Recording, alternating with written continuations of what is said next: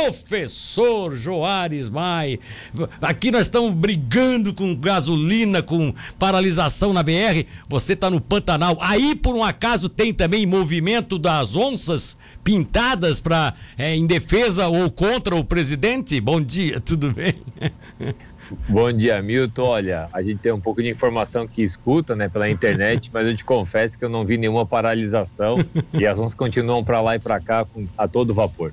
Pois é, inclusive você mandou um videozinho ali, eu acho que é vídeo 1, bota vídeo 1, aonde as onças, que, que história é aquela ali? Vocês, é uma câmera que pegou essas onças, o professor?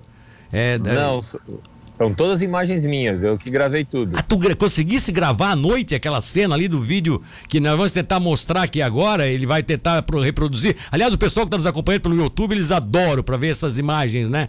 É, de onças que vocês pegaram. Eu acho que consegue botar aí, ô César, para a gente poder ver? Colocando tá, aqui algumas das imagens. Tá, mas tá no vídeo 1. Um, tá. tá. no vídeo 1. Um. Se, se conseguir colocar é importante. E aí me diga, professor, tá, tem visto as onças? Vocês estão capturando bastante? Como é que tá a situação aí?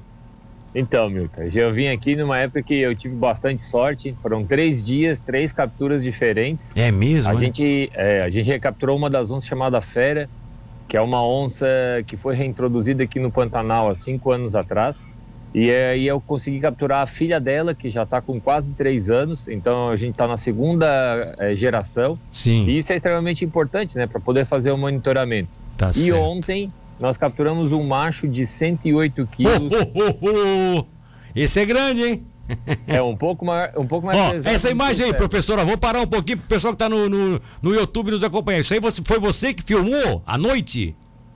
Milton, eu não, eu não tô conseguindo ver aqui, mas a imagem que eu coloquei é de um filhote que tá caminhando na, na, na, na estrada. Sim. Ele, vai, ele fica deitado, ele fica parado, ele se movimenta e depois a mãe dele sai do mato e entra na estrada para acompanhá-lo. Exato, exato, dá para ver ali, é isso que a gente estava vendo aqui.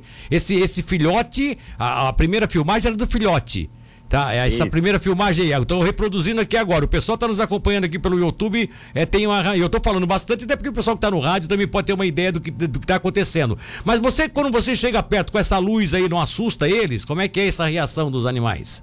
Então, Milton, eu estou aqui no On Safari, que é um projeto que faz a habituação das onças pintadas ao carro, pra, ah. onde se vem muito turista para fotografar. Ah, então elas se tá acostumam certo. com o veículo, com o barulho, ah. tem toda uma técnica, um trabalho especial tá. para que isso não assuste os animais. E, Milton, os animais chegam a 5, 6 metros do carro, deitam sem problema algum. Agora me diga uma coisa, aquele filhote, aquilo, aquilo ali é filhote. Tá bem grandinho esse filhote, hein? Bicho, tá parecendo aqueles, aqueles filhos aqui que tem 40 anos, 30 anos, ainda moram com os pais ainda. Que coisa. Ô Milton, a mãe tem 75 quilos, o filhote tem 50 quilos e o pai tem 120 quilos. Então oh. tu imagina o tamanho dos bitelos. Nossa, o tamanho dos bitelos, gostei. Vou passar imagens das, dessas onças e agora não, você não tá nos conseguindo ver, né? As imagens que a gente não, vai colocar internet, aqui. Internet está ruim, é problema tá. com a minha conexão. E, então tá, eu vou lá, eu vou botar algumas imagens da onça, eu vou, eu vou, vou narrando aí para você, você vai me, vai me colocando aí. É, tem uma que tem um colar grande aí, meu caro. Se tu conseguir botar essa com um colar, essa aí já era aquela de vocês antes, aquela, aquela, aquela, Isso. aquela Esse onça. Animal foi isso, esse animal foi trocado colar, o nome dessa onça aí é a fera, né? E ah, a gente fera. tá reposicionando o colar para fazer o monitoramento contínuo desse animal. Essa fera é uma que tá com você bateu uma foto bem no focinho dela assim olhando para você? Isso. Ui, rapaz. É esse mesmo. Mas é fera mesmo a bicha, hein? Olha ali, é ó. Passa mesmo. baixo pra frente tem outras fotos dela. Pode colocar para frente que tem outras fotos dela. Olha o olhar da danada, rapaz, o pessoal tá se assustando aqui. E uma coruja, que coruja é essa que tá no meio do caminho aqui? Isso é, isso é uma coruja orelhuda. Ó, oh, tá aí, é... ó. Agora, agora apareceu a fera. Segura essa imagem. Pode falar da coruja orelhuda, por favor. É uma coruja orelhuda, ela tem de, de tamanho assim, mais ou menos 60, 70 centímetros. É um animal bastante é, grande. Sim. E a gente estava fazendo o monitoramento das onças, ela passou do lado do carro e eu tive a sorte de conseguir fotografá-la. Tá. Professor, a, a onça que tá com colar é a fera. Todas as imagens da onça com colar é a fera, é isso, né? É, todas que estão aí são as fotos da fera. A fera, tem mais, eu acho que tem mais fotos aí, ó. A fera tá sentada ali debaixo do debaixo de uma árvore, assim, naquela vegetação. E isso foi na hora da troca do colar, Milton. Assim que terminou a captura, eu fotografei esse animal. Isso aí era uma hora da tarde, sol a pino, 44 graus.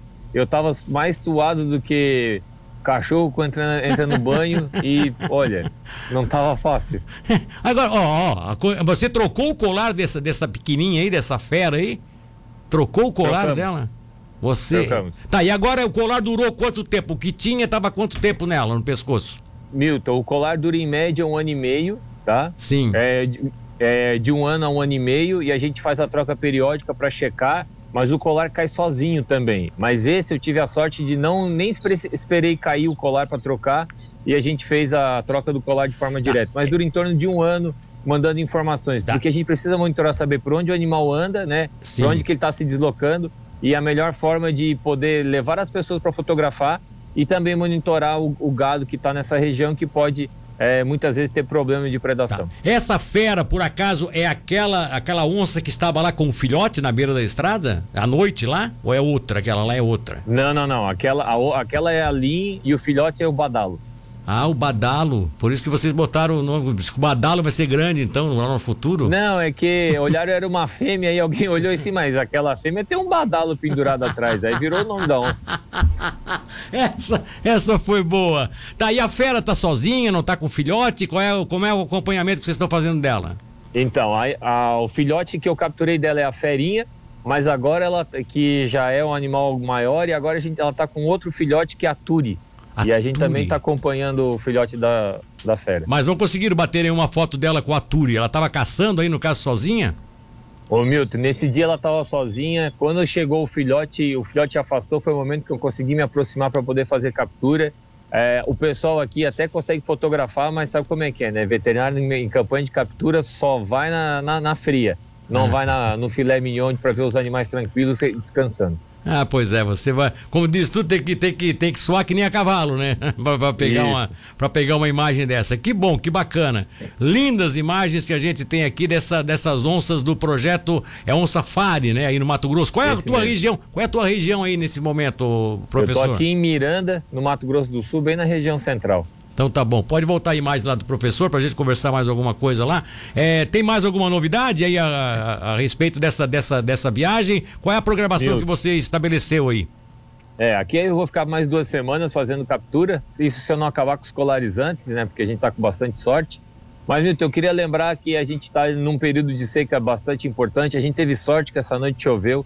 No dia que eu cheguei aqui no sábado, tinha bastante fogo ao redor. O pessoal foi combater da fazenda, né, que eu tô aqui no, no Refúgio Ecológico Caimã, pessoal do Corpo de Bombeiro e voluntários, mas a, a seca é extremamente importante, então assim, nós conversamos na semana passada a respeito de utilização de recurso, né? Sim. Então, e nós falamos das fontes sustentáveis, né? É, esse é, eu acho que é a, a grande pedida, mas a melhor coisa que a gente tem que fazer daqui para frente é economizar, e não é só combustível, é, é mesmo, energia é? e água, porque vai apertar até o final do ano a quantidade de água que tem no cerrado, é baixa, a quantidade de água que tem no Pantanal é baixa e a gente aí no sul vai sofrer. Então, gente, economize água, economize energia para não faltar para todos. Pois é, isso que é ideia. O pessoal está preocupado aqui na cidade, o pessoal urbano, né? O cidadão urbano é, se preocupa com essas coisas, né? Gasolina, o meu carro vai ficar sem gasolina, como é que eu vou fazer para ir passear na praia final de semana? Aquela história toda, né? Aí, esse preço tá alto, esse governo vagabundo. Quer dizer, só que assim, ó, tem coisas piores no planeta que pode ter uma repercussão direta nas nossas vidas lá na frente que as pessoas têm que tomar um pouquinho de cuidado também, né? É, economia é, de água é uma delas, né? Economia de água. Assim, ah, mas é, ele está lá no Pantanal, não interessa. Lá a água que está lá pode estar tá aqui, ou vice-versa, porque são as nuvens que transportam, e quando não há chuva, não há evaporação, quando não há evaporação, não há nuvem, e consequentemente muda todo o clima, né? É por aí, eu não sei se eu estou certo. Milton, assim, ó, eu acho que combustível é extremamente importante, né? A gente, a gente aqui utiliza veículo, eu sei a, da importância, mas assim, quando há uma seca extremamente importante no Pantanal, logo em seguida outras áreas acabam tendo impacto. E essa região aqui também com carência de água faz com que a gente tenha menos fornecimento da nossa energia hidráulica, né, fornecida por hidrelétrica. Isso. Então, a energia vai ficar mais cara, a energia vai impactar e também de uma forma indireta vai dar um impacto na produção de gado.